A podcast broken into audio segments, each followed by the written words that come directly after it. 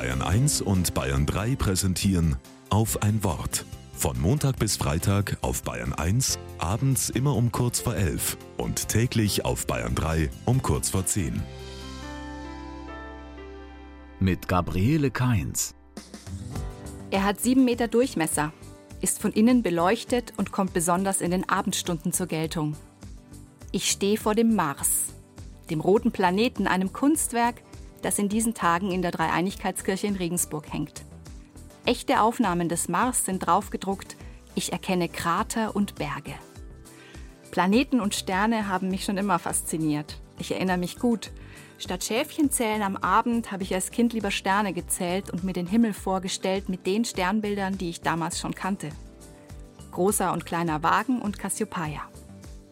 Heute als Erwachsene freue ich mich, wenn ich sie am Nachthimmel entdecke in der ersten Jahreshälfte habe ich neben Jupiter und Venus auch den Mars im Süden mit bloßem Auge rötlich schimmernd erkannt.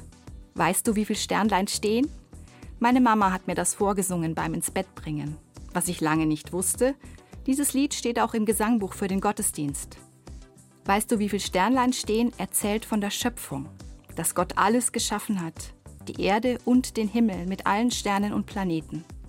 Gott der Herr hat sie gezählet dass ihm auch nicht eines fehlet. Daran erinnert auch das Kunstprojekt in Regensburg. Neugierig?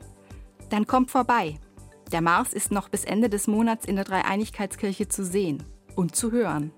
Weißt du, wie viel Sternlein stehen?